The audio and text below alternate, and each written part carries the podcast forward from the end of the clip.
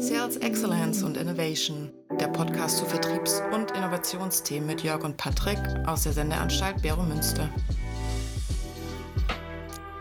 Guten Morgen, lieber Patrick. Wie geht's dir? Guten Morgen, Jörg. Sehr gut. Danke, dass es wieder geklappt hat. Ja, super. Also freue mich auch sehr.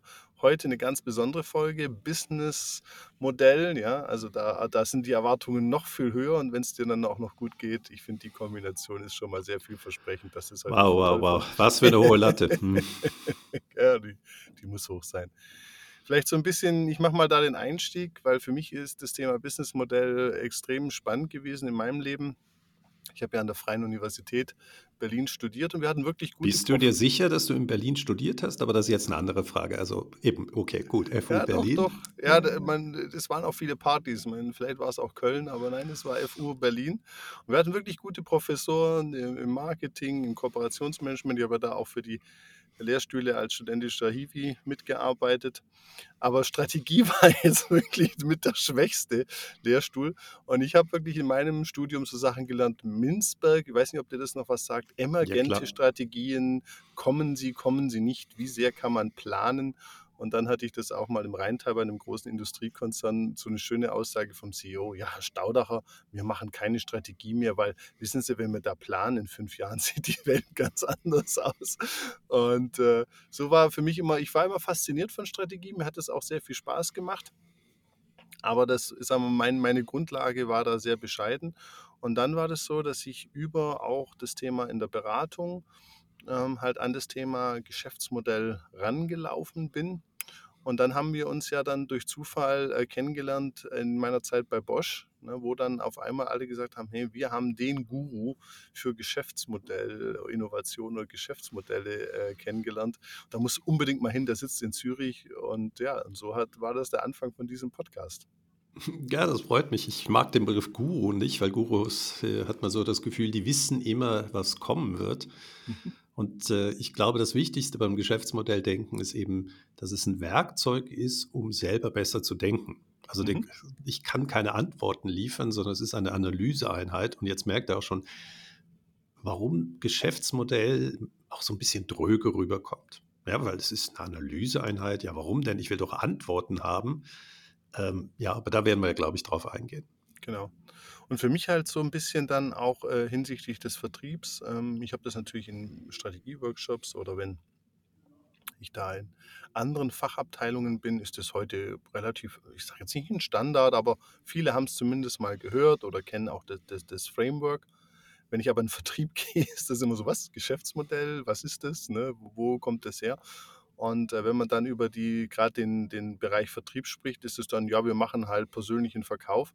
Und ist eigentlich so dieses Thema, das hast du ja vielleicht auch schon erlebt, gerade wenn zum Beispiel jetzt diese, wenn E-Commerce-Kanal aufgemacht wird, dann wird das immer als Kanal gesehen, aber gar nicht als elementarer Baustein vom Geschäftsmodell und dann auch die anderen Blöcke werden eigentlich dann gar nicht mit angeschaut. Und deshalb finde ich es eben heute eine ganz spannende Diskussion mit dir mal, sich das anzuschauen. Klar, wichtiges Thema, mal die Grundlagen, aber eben auch, warum dann gerade dieser Bereich Vertrieb immer so ein bisschen aus meiner Erfahrung hinten runterfällt, beziehungsweise man schreibt dann halt so die zwei Kanäle rein, aber gar nicht, was hat denn das zum Beispiel für eine Implikation auf die Kostenstruktur, auf die Revenue-Modell. Also E-Commerce muss ja nicht nur einfach digitaler Vertrieb sein, sondern kann ja auch ein ganz anderes Revenue-Modell dahinter stehen ich finde es sehr schön, dass du jetzt mit so einem Teilaspekt vom Geschäftsmodell kommst. Gerade so diese Multi- oder Omni-Channel-Ansatz. Das hört sich ja. immer so unglaublich einfach an. Jetzt machen wir Omni-Channel.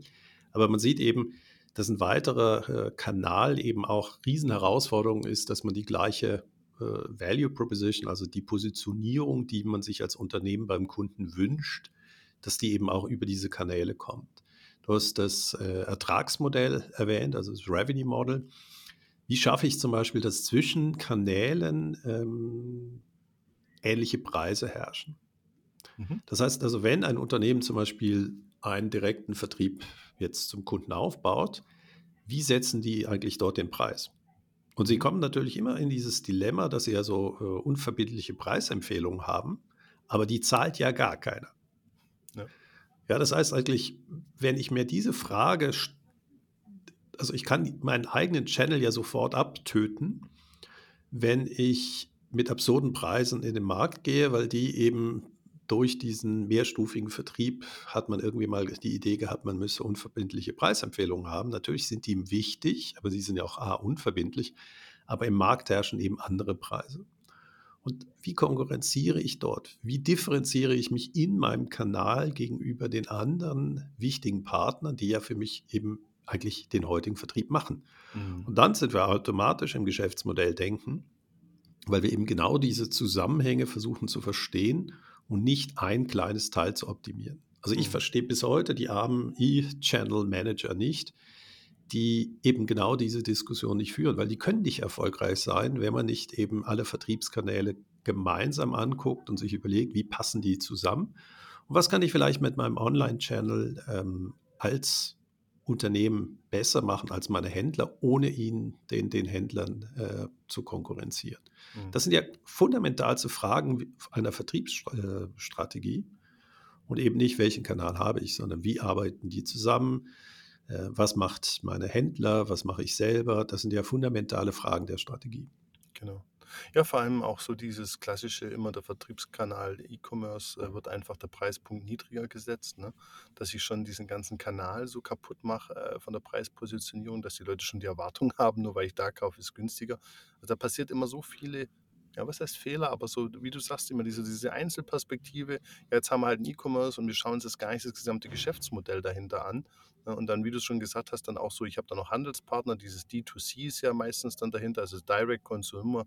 Ich kannibalisiere dann vielleicht sogar noch meinen Handel. Wie gehe ich damit wirklich auch wieder von meinem Geschäftsmodell gesamthaft über? Vielleicht schiebe ich ja andere Produkte rüber, äh, passt das an in, in, in anderen Servicebereichen. Und da erlebe ich immer, da wird der Kanal aufgemacht und dann werden diese ganzen Fragen gestellt und dann ist man meistens zu spät und hat dann schon praktisch auch einen relativ großen Flurschaden erreicht. Ich finde es ja. schön, dass wir gleich über den Kanal gekommen sind, weil so ist das Denken auch in Geschäftsmodellen entstanden. Auch das ist eine extrem lange Geschichte. Viele Zuhörerinnen und Zuhörer werden da noch gar nicht geboren sein. Das ist, das ist nämlich schon 97 gewesen. Und die Frage war damals, was ist das Neue an digitalen Technologien und wie wirkt sich das auf Unternehmen aus? Und damals war natürlich äh, die Reife überhaupt noch nicht da, aber es ging natürlich, ja, es gibt elektronische Märkte, wie, äh, wie funktionieren die? Und sehr früh kam eben die Frage, was wir gerade diskutiert haben. Baue ich einen eigenen Kanal, baue ich einen eigenen Shop, wie hängt das zusammen? Und du hast ja so erwähnt, dass äh, das strategische Management äh, vielleicht gar nicht die Antworten dazu hatte. Und das ist nicht das Problem vom strategischen Management an sich gewesen, sondern es ist eine Kernannahme hinter dem strategischen Management, die eigentlich absurd ist in Zeiten der Transformation. Und die Annahme ist, Branchen existieren schon, mhm. Industriestrukturen existieren und ich kann mich eigentlich nur innerhalb dieser bestehenden Strukturen positionieren. Mhm. Das heißt, es ist strategisches Management war klassisch eine Optimierungswissenschaft. Ja. ja. Das ist so Porter gewesen, ja, Differenzierungsstrategie versus Kostenführerschaft. Und man ging immer davon aus, dass eine Branche existiert. Und das Spannende ist, es gab, gibt fast keine Forschung, wie aus einer Basistechnologie neue Branchen entstehen. Das heißt, das strategische Management hatte überhaupt keine Brille auf das Problem zu schauen und haben es auch nicht gesehen.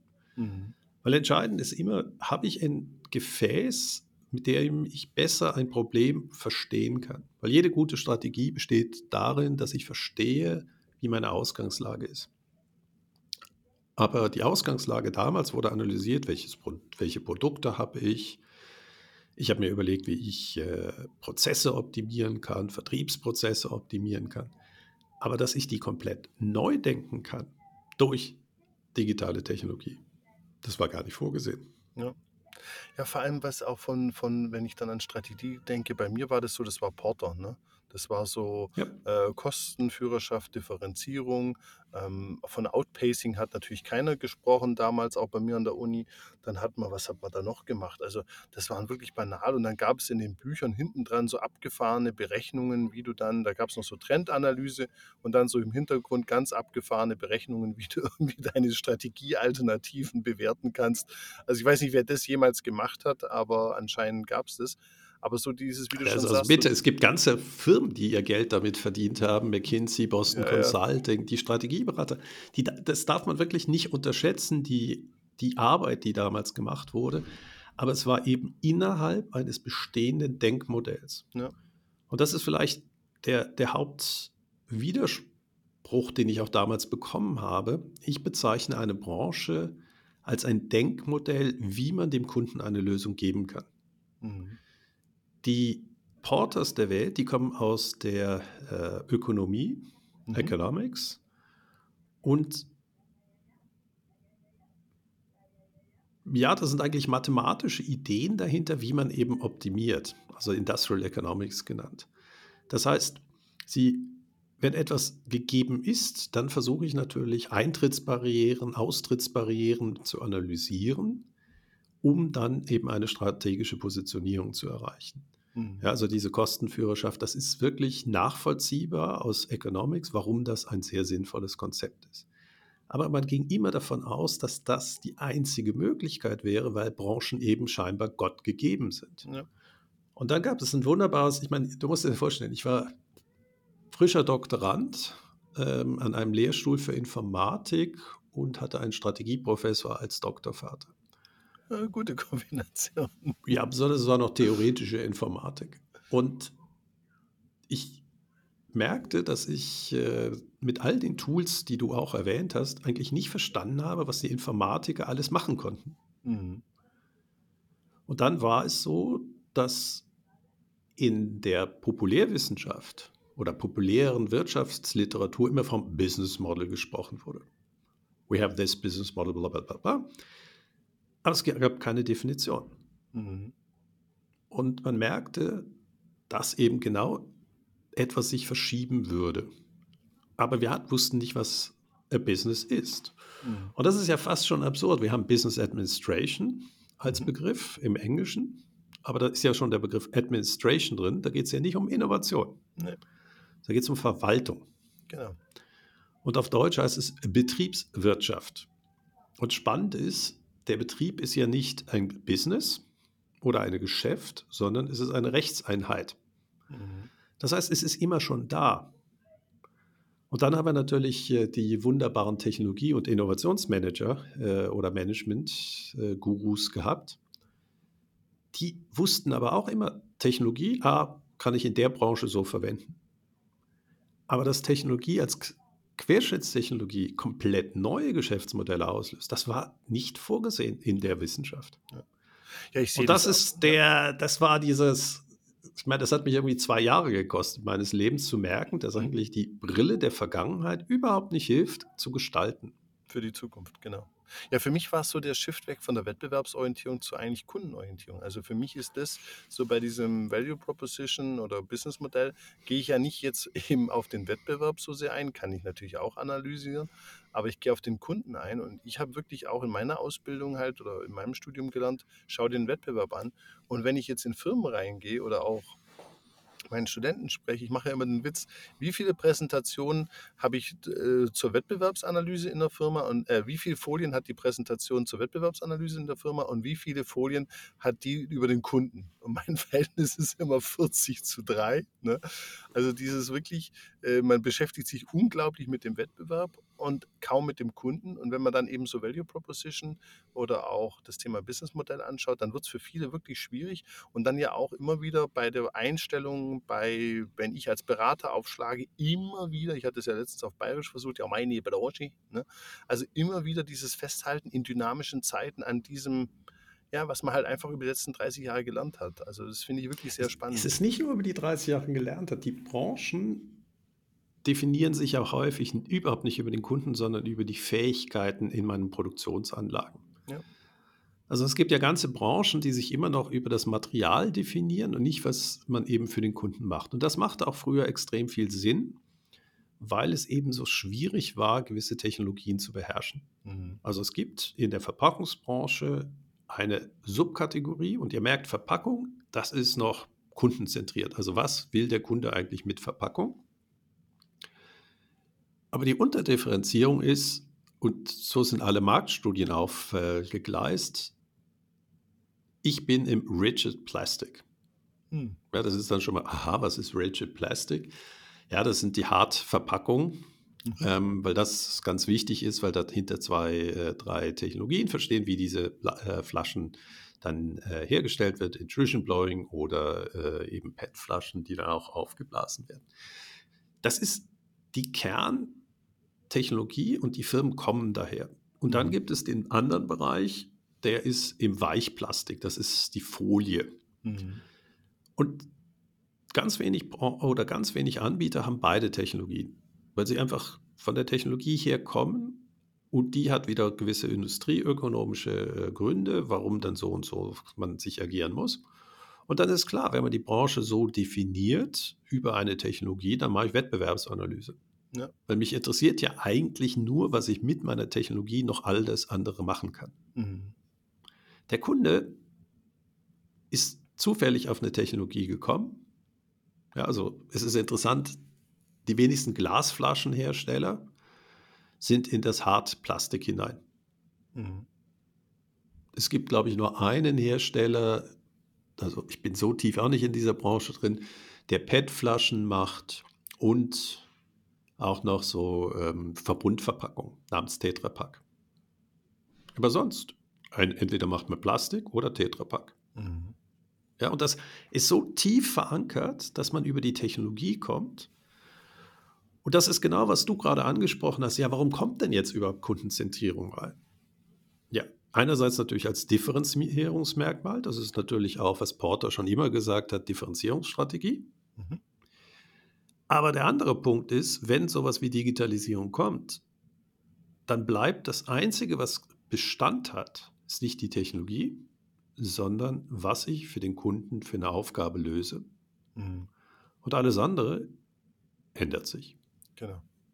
Ja, das ist ja nicht nur Digitalisierung, das ist ja auch das Thema Nachhaltigkeit. Wir hatten es ja zum Beispiel auch mit dem Beton letztens auch in einer Talkshow gesehen. Da gibt es jetzt auch so ein neues Verfahren, dass man CO2 in den Beton reinspritzen kann. Ne? Also, dass man da CO2 bindet und dann äh, verbaut. Also, jetzt, ich kenne mich da auch. Also, das sind immer so Themen. Ja, aber da, es ist immer wieder faszinierend, dass bei dir ankommt, ja, äh, weil das wird natürlich auch so kommuniziert. Ähm, der Anteil, der in CO2 oder den Beton über die Zeit bindet, wenn man ihn nicht bemalt. Das ist einfach ein chemischer Prozess, dass die Außenfläche äh, gewissen CO2 bindet und dann äh, umwandelt in festes Material.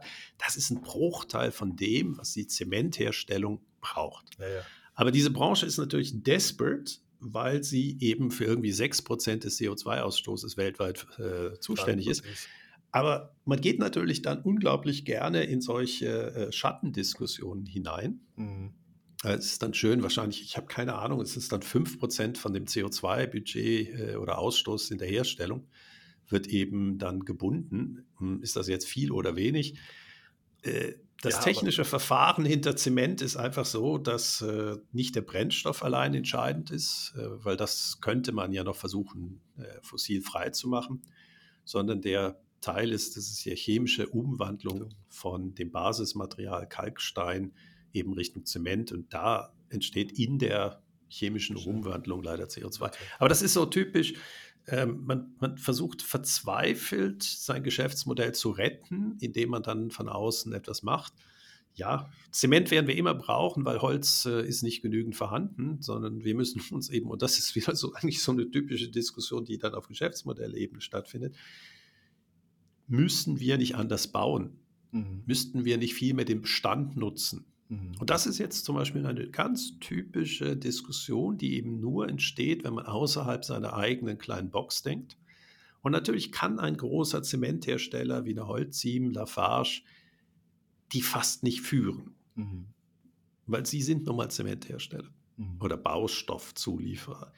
Die Frage, die sich dann aber auf, gerade wie du es beschrieben hast, aus der äh, Klimakrise ergibt, müssten wir nicht anders bauen?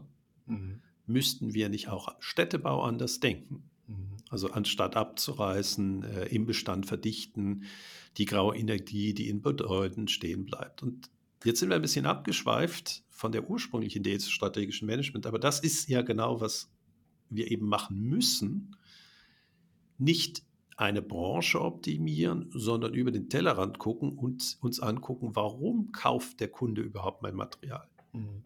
Und das ist natürlich elendig, aufwendig und auch nicht sehr angenehm genau. für einen, der so ein mächtiges Instrument gebaut hat wie die Zementindustrie. Genau. Jetzt kommen wir nochmal, äh, du bist ja wie gesagt äh, der, der Urvater, also nicht der Guru, sondern der Urvater, aber jetzt für mich jetzt nochmal, es gibt ja diese Building Blocks, jetzt so aus deiner Erfahrung. Was ist denn deine Erfahrung oder deine Empfehlung, wenn du sagst, hey, du hast ja gesagt, das ist ein Analysetool erstmal, soll er die auch aufmachen, äh, die Gedanken weg von der Branche, haben wir gerade diskutiert. Was sind so deine Empfehlungen, wenn die Leute jetzt diese, ich nenne es mal nicht böse gemeint, Schablone oder wenn dieses Raster in die Hand bekommt, was, was empfiehlst du da Menschen? Das Raster genau so zu verstehen, wie es mal gebaut wurde, nämlich nicht als Antworttool, sondern als Denktool. Mhm. Und ähm, ich nenne das immer, a fool with a tool is still a fool. Mhm. Das heißt, nicht das dumme Ausfüllen steht im Mittelpunkt, sondern das wirkliche Hinterfragen. Mhm. Und da ist zum Beispiel für den Vertrieb extrem wichtig zu merken, dass nicht das Produkt beim Kunden Wert schafft, sondern eben mein Nutzenversprechen oder die Value Proposition. Die Value mhm. Proposition ist ja, wer ist mein Kunde? Mhm welche Aufgabe löse ich für den Kunden und wie positioniere ich mich als Unternehmen, indem ich welchen Nutzen stifte. Mhm. Und er merkt, der wichtigste Punkt ist, diese Value Proposition kann relativ stabil über die Zeit bleiben, während mhm. sich das Produkt ändert. Mhm. Und wenn man mal begriffen hat, dass der Kunde eben, da sind wir eben genau wieder bei diesem Job-to-be-done-Ansatz, warum der so unheimlich wichtig ist, wenn ich verstehe, wie der Kunde Wert durch mein Produkt bekommt, also sprich durch die Value Proposition, dann sehe ich eben auch, wie ich im Vertrieb agieren muss, wie ich vielleicht nicht nur das Produkt verkaufe, sondern es schaffe, dass das Produkt beim Kunden dann auch die optimale äh, ja, oder den optimalen Wert dann generiert. Ja, das ist, du weißt, ich liebe Bau, ich liebe langweilige Branchen, die ja. sind nämlich überhaupt nicht langweilig. Doch, doch. Nein, ach, gehen wir zu Geberit. Geberit hat äh, einen oh, wunderbaren Satz, die sagen, es interessiert nicht das Produkt, sondern das installierte Produkt. Mhm. Ja, weil die beste Toilette, die falsch installiert wurde, bringt überhaupt nichts. Bringt keinen Mehrwert. Das, das unterschreibe ich. Aber ja, und da sind wir wieder im Vertriebsdenken. Mhm. Du hast gefragt, womit anfangen? Ähm, ja, dass man sich als erstes von diesem Produktdenken löst und sich überlegt, ja, warum kauft der Kunde? Da sind mhm. wir bei diesem Job to be done dieses mehrmals nach dem Warum fragen, ja, warum kauft er denn eine Toilette? Ah, er will ein Bad renovieren, ja, warum will er das Bad renovieren? Ja, weil er ein bisschen äh, mehr Luxus haben will. Und dann weiß man eben, dass schnellere Badzimmerrenovierung durch äh, Vorbauten, die man auch dann ästhetisch entsprechend ausgestalten kann, äh, vielleicht besser ist, als einfach nur billige Rohre anbieten. Das ist absolut ein Argument. Aber wenn wir jetzt mal, ich, ich sitze jetzt in wieder so einem Workshop, habe jetzt das Ding an der Wand, das wird ja immer an die Wand gehängt, heute mit ganz vielen Stiften und, und, und Post-its. Ich glaube, wir sind es eigentlich, man sollte so mal mit der Value Proposition anfangen oder das ist ein guter Punkt. Ja, oder man fängt mit einem Produkt an und dann ja. überlegt man sich, weil das ist, das, das verstehen die Leute. Ja. ja das, gerade der Vertrieb, der versteht das, da kann man dann äh, so die Produktkataloge mal hinlegen und äh, dann das ist wirklich konkret. Dann kann man mhm. sagen, okay, wie sieht denn der heutige Vertrieb aus? Ja, wir haben drei Vertriebler, wir haben noch einen Account Manager für das große Thema. Wow, da sind wir uns, uns klar. So, dann kann man vielleicht noch sagen, ja, wie, wie zahlt denn der Kunde? Also sprich ein bisschen über das Ertragsmodell reden. Mhm. So, und jetzt kommt dann erst, wenn man sozusagen sich sicher fühlt, dass man weiß, was man tut, kommt man mehr in diese ja, andere würden sagen Wischiwaschi-Bereiche, nämlich diese Value Proposition rein. Das ist ja dann nicht mehr sehr konkret. Ja. Aber dann merke ich auch, wie die Denkhaltung in dem Unternehmen ist. Mhm. Weil für mich ist ja einer der äh, wichtigsten Elemente die Kultur, die in einem Unternehmen herrscht. Und die Kultur ist eben nicht so wischiwaschi, sondern die entsteht ja genau durch, ja, wie, wie handhaben die Kollegen eigentlich im Vertrieb Kundenproblem. Mhm. Ja, und da sind wir ja genau bei diesem Thema Kultur. Kultur ist eben nicht was Weiches, was, ich meine, ich glaube, die CS, nehmen wir die doch mal gerade als Beispiel, ist ja ein wunderbares, erschreckendes Beispiel. Was hat die als Unternehmenskultur definiert? Ich glaube, darüber können wir beim nächsten Mal reden, zwischen dem, ja. was die HR-Abteilung strategisch definiert und was das Handeln ist. Absolut. Und das Geschäftsmodell am Anfang ist der Beschrieb der Realität nicht ein Wunschdenken. Ja. Aber und deswegen beginnt man eben mit solchen, was ist konkret da? Und dann geht man in diese Bereiche rein. Ja, wie nimmt der Kunde einen wirklich wahr? Äh, sieht er einen als Lösungsanbieter oder Produktabverkäufer? All solche Fragen kommen dann. Und da merkt man dann eben auch, wo die positiven Lücken sind, die man dann eben auch füllen kann. Ja. Nee, aber äh, dass wir da auch eine Brücke haben, also für mich nach wie vor Kulturunwort äh, des Jahrhunderts oder Jahrzehnts. Nichtsdestotrotz, was ich an deinem Framework eben so schätze, dass die Kultur da mit drin ist. Weil was ich gemerkt habe. Das menschliche Verhalten würde ich es lieber genau, nennen. Genau. Ja. Weil ich auch gemerkt habe, dass eben, wenn das menschliche Verhalten oder ich, wir können auch den Kulturbegriff weiter benutzen, wenn die eben nicht stimmt, dann wird es einfach schwierig. Also ich glaube, in dem Punkt sind wir uns absolut einig, dass eben für gewisse Dinge auch ähm, eine gewisse Kultur vorhanden sein muss. Und gerade das Ausbrechen oder das Weiterdenken, wenn ich da immer nur Angst habe, wenn ich immer nur, und ich erlebe das ja auch, sei es jetzt in der Beratung, sei es in meinen internen Weiterbildungen, sei es in meinen Vorlesungen, immer wieder das Thema, am Schluss haben die Leute schon Ideen. Also es ist ja nicht das Thema, dass keiner eine Idee hat oder die gar nicht wissen, was ist eine Value Proposition, sondern man steht dann immer da und denkt sich, so wie kann ich das in dieser Kultur, in diesem Umfeld dann überhaupt mal irgendwie auf den Weg bringen.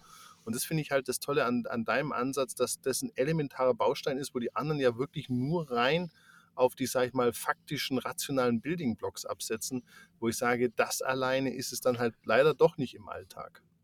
Ja, also ich, ich bin gerade etwas abgeschweift. Äh, ich habe dir zwar zugehört, aber ich habe mir die, den kleinen Spaß erlaubt, die Webseite gerade von der Credit Suisse äh, zu durchsuchen okay. und äh, habe dann mal in Google eingegeben, Werte Credit Suisse. Und jetzt halte ich fest, was die Werte von der Credit Suisse sind. Ups, das ist immer so purpose-basiert, kundenorientiert. Unser purpose-basierter Ansatz stellt den Kunden ins Zentrum des Handels. Er ist die Grundlage unserer Ziele einer inklusiven Kultur und jetzt haltet dich fest, erfolgreichen Zukunft für die Bank und die Gesellschaft. Ja, ich meine, ein größerer Hohn zwischen Realität und dem, was auf der Webseite, kann man ja gar nicht haben. Nee. Das heißt, die haben uns gerade ein Kreditrisiko von 203 Milliarden eingebaut gebracht. Sie haben ihre Aktionäre enteignet. Mhm. Äh, das behaupten jetzt ein äh, paar Leute, aber es sind ja, ist ja das Management gewesen, was es geschafft hat, den Aktienkurs von irgendwie 20 Franken auf 65 Rappen runterzubekommen. Ja. Und deswegen ist es auch nachvollziehbar, dass du ein Problem mit den Werten hast. Und das mhm. ist eben genau, aber da glaube ich, sollten wir mal länger darüber diskutieren. Ja. Werte ist eben nicht, was auf so einer Webseite steht.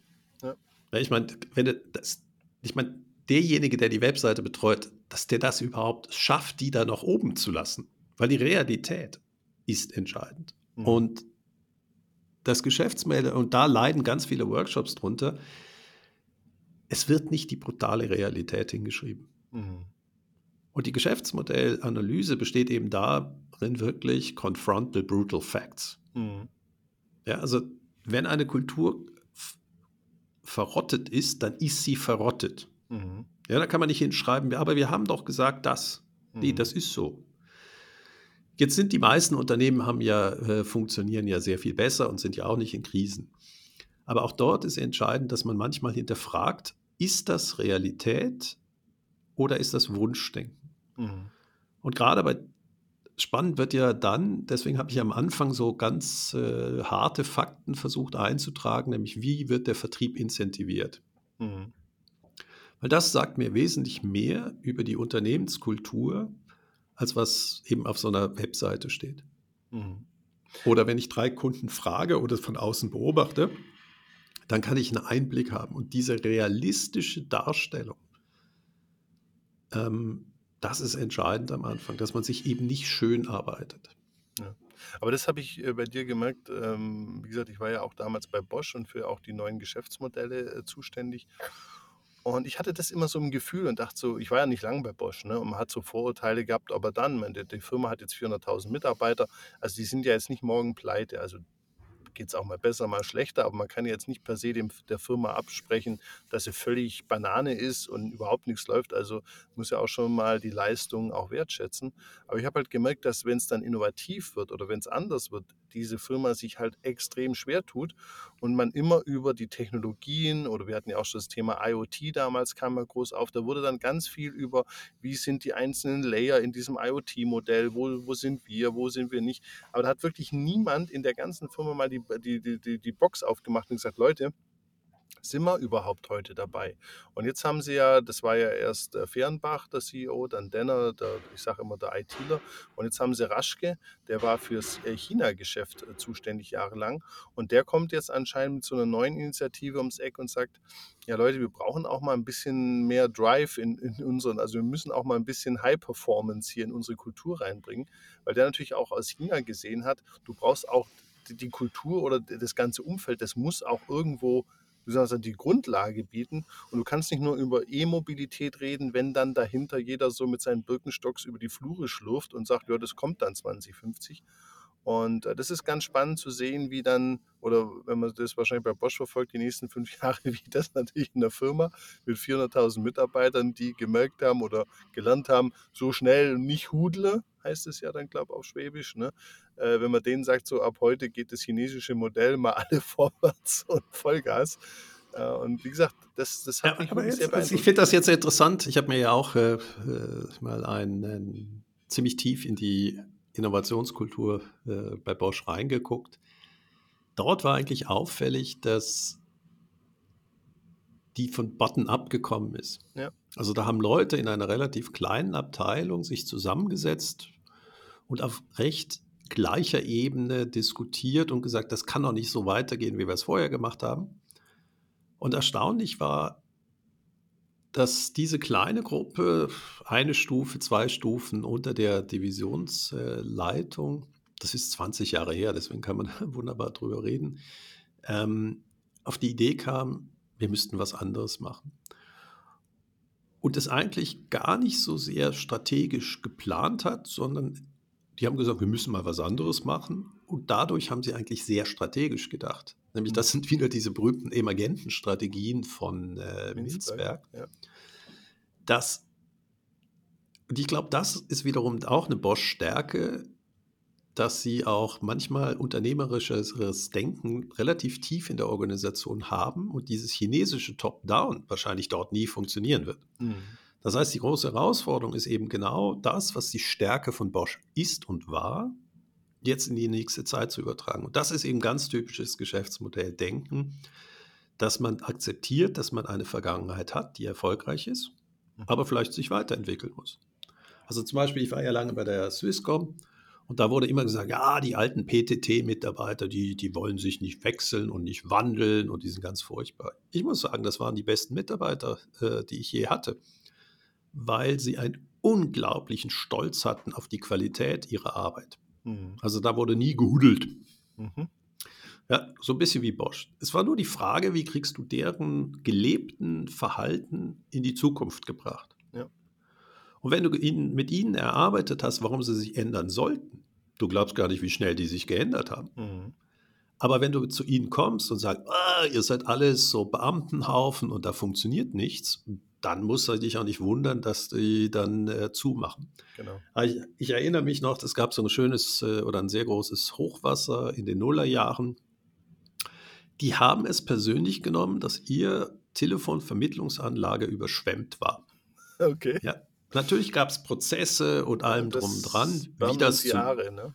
Das ja, das war, der, war am See. Ah, okay. Also äh, Aare aufwärts. Okay. Äh, die, eben die großen Überschwemmungen, die von drunter kamen. Und die waren persönlich beleidigt, sozusagen, dass ihre Anlage äh, überschwemmt war. Und natürlich gibt es Notfallpläne und so weiter. Aber selbst die, die nicht aufgeboten wurden nach Plan, sind aufgetaucht und haben mitgeholfen. Weil das mhm. einfach in der Kultur verankert war, mein Netz funktioniert. Ja. Und das sind natürlich Eigenschaften, die grandios sind. Mhm. Ja, dass sie jetzt nicht unbedingt so toll IP-Telefonie finden, ähm, weil da ganz anderes Know-how verwendet wird, dass man, äh, ja, das ist, ist, alles nachvollziehbar. Aber man muss auch das schätzen, was die stark gemacht hat. Absolut. Und das war für mich einer der, der, der schönsten Erlebnisse, die ich hatte, als ich eine Abteilung ähm, aus der Strategieabteilung betreut habe, genau mal so eine Analyse zu machen, was macht die, hat die eigentlich stark gemacht und was muss sich ändern. Mhm. Und so kannst, das ist auch zum Beispiel eine typische Verwendung vom Geschäftsmodell Denken. Mhm.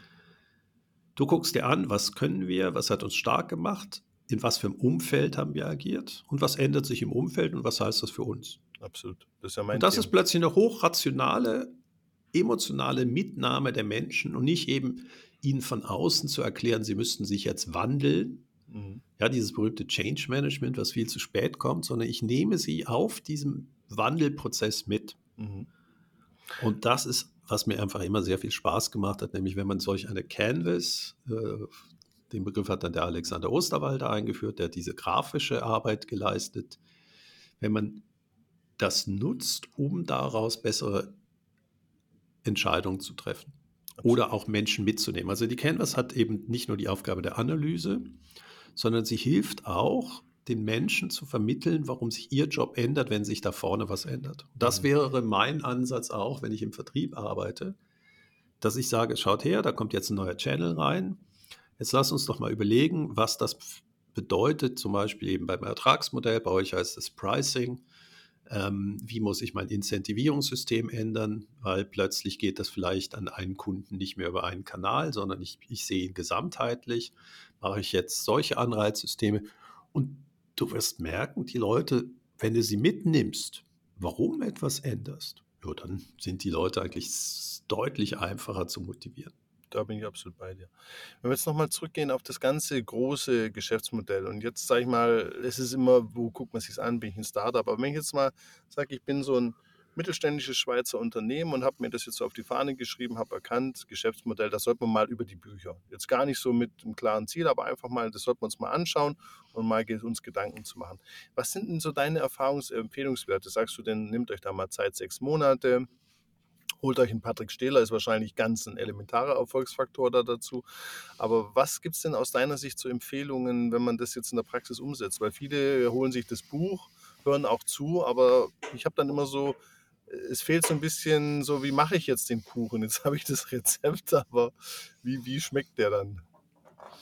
Ja, das ist vielleicht einer der, der bitteren Sachen äh, im Denken im Geschäftsmodellen, dass man sehr schnell sieht, dass vielleicht das, was ich in der Vergangenheit gemacht habe, nicht mehr so gut schmecken wird. Mhm. Und die Zukunft ist unsicher.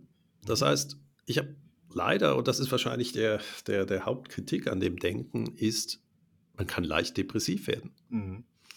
Also ich bin ja nicht derjenige, der mit Kunden diese Analyse vom Geschäftsmodell macht, weil ich sage einfach, das könnt ihr selber. Ähm, vielleicht nehmt ihr Mitarbeiterinnen dazu oder Mitarbeiter, die noch nicht so lange sind, die noch so eine Außensicht haben. Und dann reflektiert ihr das selber. Und das mache ich jetzt zum Beispiel auch an der äh, HBZ. Da äh, mussten ja Leute immer ihr Geschäftsmodell beschreiben. Ja. Und ja, ich habe mehrere Arbeiten gehabt, wo einer geschrieben hat, unser, Unter unser Unternehmen ist sehr oder ist erfolgreich, aber neu würden wir dieses Unternehmen nie wieder gründen. Mhm. Und wenn wir nicht mehr existieren würden, dann würde es ungefähr zwei Monate dauern, dann hätte der Wettbewerb ähm, die Lücke gefüllt. Mhm. So. Du kannst dir vorstellen, dieser Mensch, äh, der, der leidet durch eine kleine Depression dann. Ja, weil das Geschäftsmodell Der beschreibt. kommt auch ja nicht aus dem Rheinland. Weißt du, du, nicht jeder kommt aus dem Rheinland. Also Ja, ja, genau. Im Rheinland machst du einfach dann weiter und dann ist es egal, ob das Opernhaus seit 15 Jahren nicht fertig wird und Genau. 700 Millionen kostet.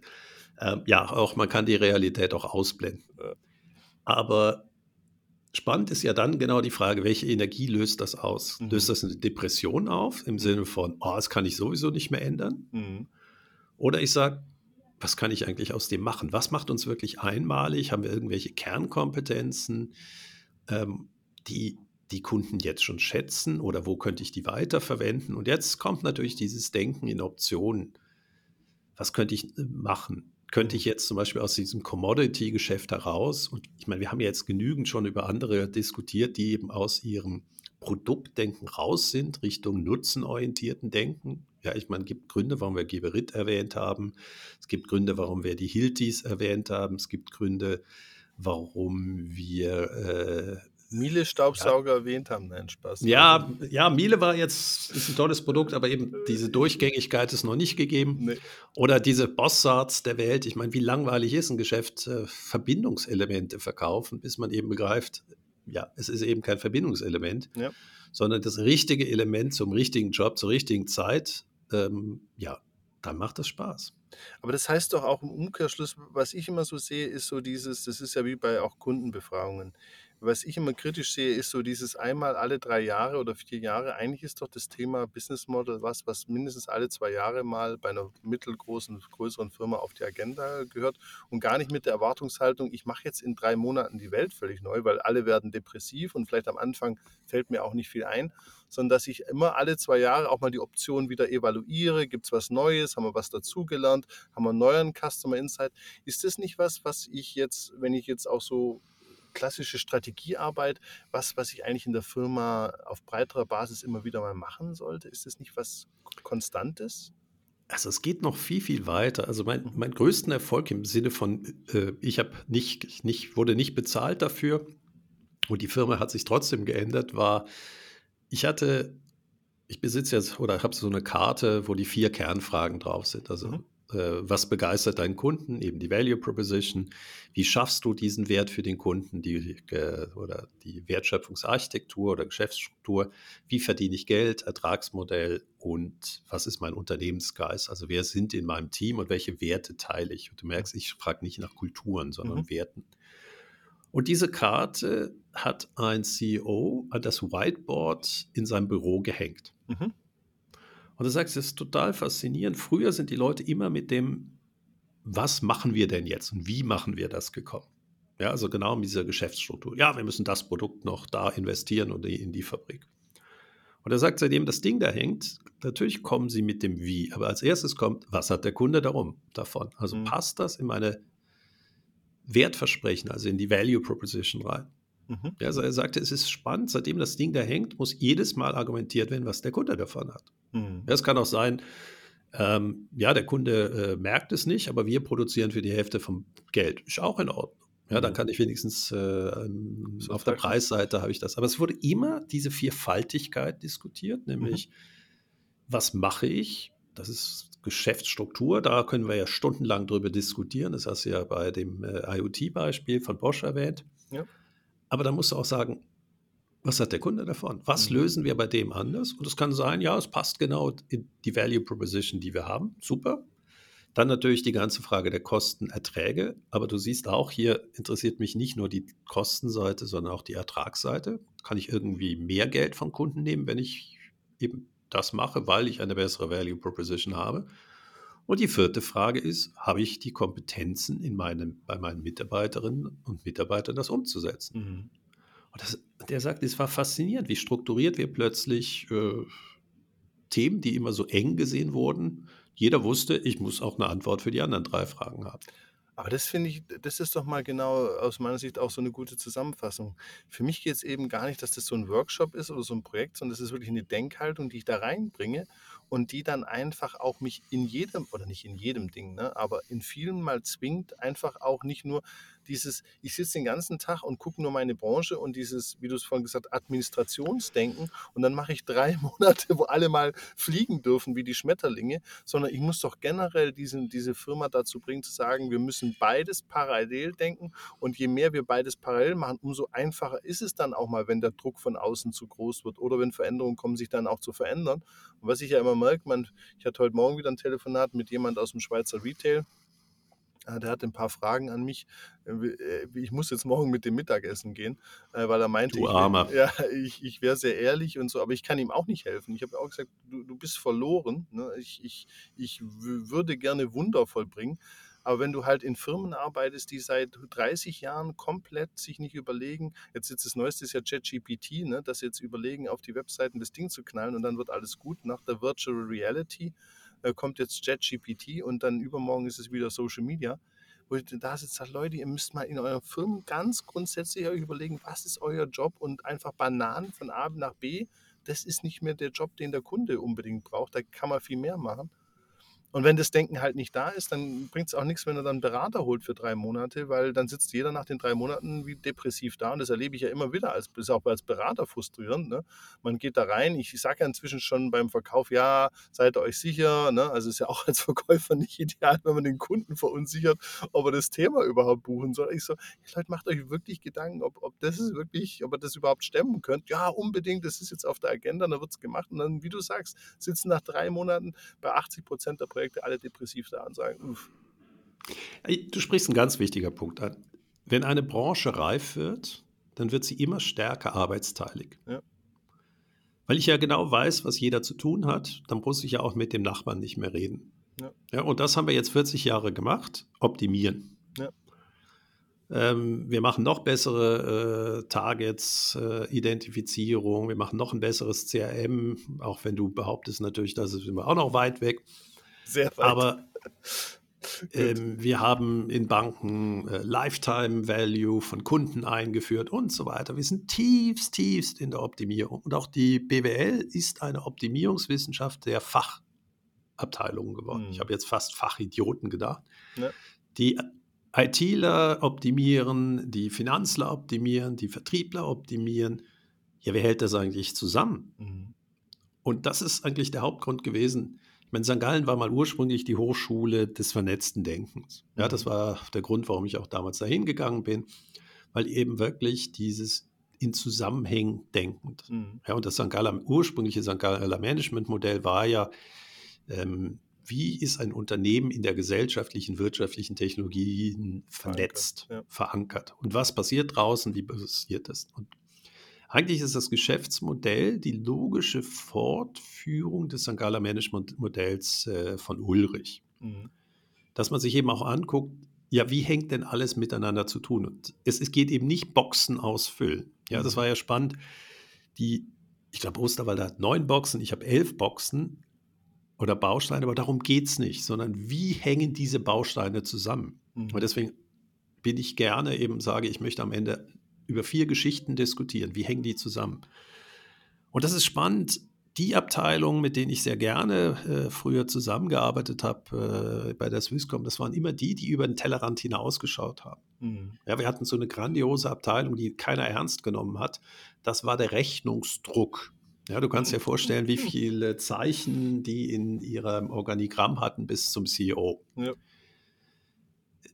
Ja, das, ist, das wird nur als Kostenfaktor gesehen, ist ja auch ja. nachvollziehbar. Aber ich meine, die haben irgendwie 120 Millionen Seiten früher mal gedruckt. Ja, und damit sind sie dann schon auf der äh, Schweizer Skala ganz oben. Ja. Und die haben extrem unternehmerisch gedacht, mhm. weil sie eben den Druck nicht als wir müssen das, sondern was habe ich eigentlich für ein Geschäftsmodell und wir hatten dort unglaublich gute Ökonomen, weil das Problem im Drucken ist immer, alle wollen zum Monatsende drucken. Mhm. Das heißt, der damalige Chef hatte ein wunderbares Netzwerk unter sehr intelligenten Studierenden an, mhm. einer, in Bern, die er für Nachtschichten aufbieten konnte. Mhm. Cool. Und hatte dann ein System, dass diese Vorarbeiter, Studis wiederum andere mitzogen, weil das waren natürlich auch heikle Aufgaben, weil da wurden auch Bankauszüge gedruckt. Ja. Das heißt, er hat auch diese Geschäftsarchitektur nicht, ich drucke einfach schneller, sondern wie muss ich mein Team aufstellen, diese unglaublichen Volatilitäten des Drucks abzudecken. Mhm.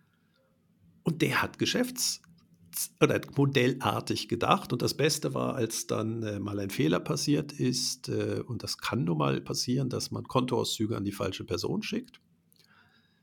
Er hat dann sowohl die Kundin eingeladen als auch ähm, den CEO von der Bank, das war eine kleinere Bank, und hat ihnen technisch erklärt, was alles gemacht wurde, damit das nicht passiert.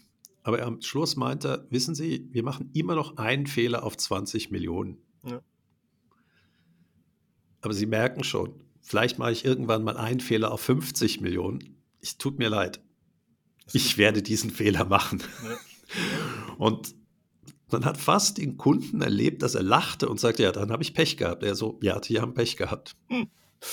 Ja, weil es gibt nicht den perfekten Service. Aber allein, dass einer, der druckt, selber auf die Idee gekommen ist, wie ich dem Kunden vermitteln kann, was da passiert ist und dass das nicht, also eben schlimm, also ganz schlimm wäre es natürlich gewesen, wenn es falsche Prozesse gewesen wären. Ja. ja, wie das dann äh, bei einer anderen Firma mal passiert ist, wo ganze Riesenserien von Kontoauszügen an die falsche Person geschickt wurden.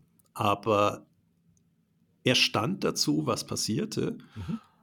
und hatte Freude daran, zu erklären, warum seine Mannschaft und was sie alles über die Jahre getan haben, dass weniger Fehler passieren. Mhm. Er sagte, tut mir leid, der eine passiert. Ja, das ist, ja, das ist und das ist natürlich, ich meine, man fragt sich, wie hat der das geschafft, äh, diesen, so, so, eine Mannschaft zu bauen? Und der hat eindeutig in Geschäftsmodellen oder unternehmerisch gedacht. Und wahrscheinlich hat das so gut funktioniert, weil es keinen interessiert hat in der Firma. Genau. Aber da sind wir doch dabei eben, dass das so eine Geisteshaltung ist. Da sind wir auch äh, zur Überleitung zum kommenden Podcast Kultur. Ich hoffe, du bist warm angezogen für den. Ähm, äh, genau. Äh, aber das ist genau mein Punkt, dass ich eben sage, das ist nicht ein Projekt, dass, dass die Erwartungshaltung in sechs Monaten mal ein neues Geschäftsmodell so als, als Teil von wir machen Vertriebsstrategie, das kann man ja, Vertriebsstrategie, da kann man sich ja mal zwei Monate hinsetzen und die anpassen.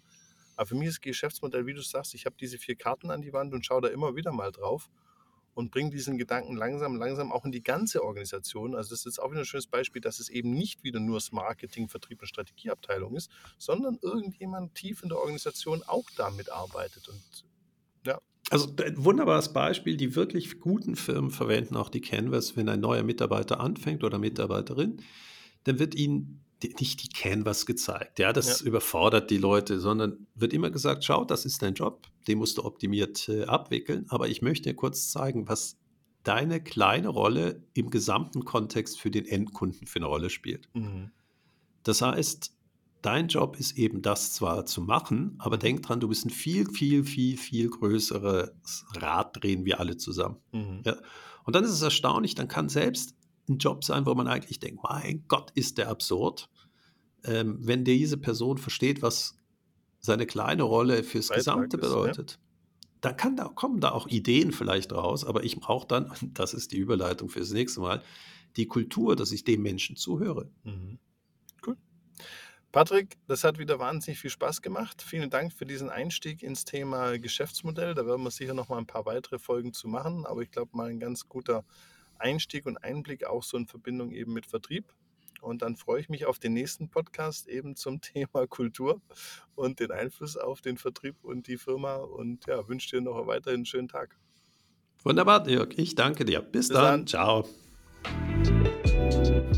Eine Produktion von Customers X und Fluid Minds im Auftrag des Center for Sales und Retail der Hochschule für Wirtschaft Zürich.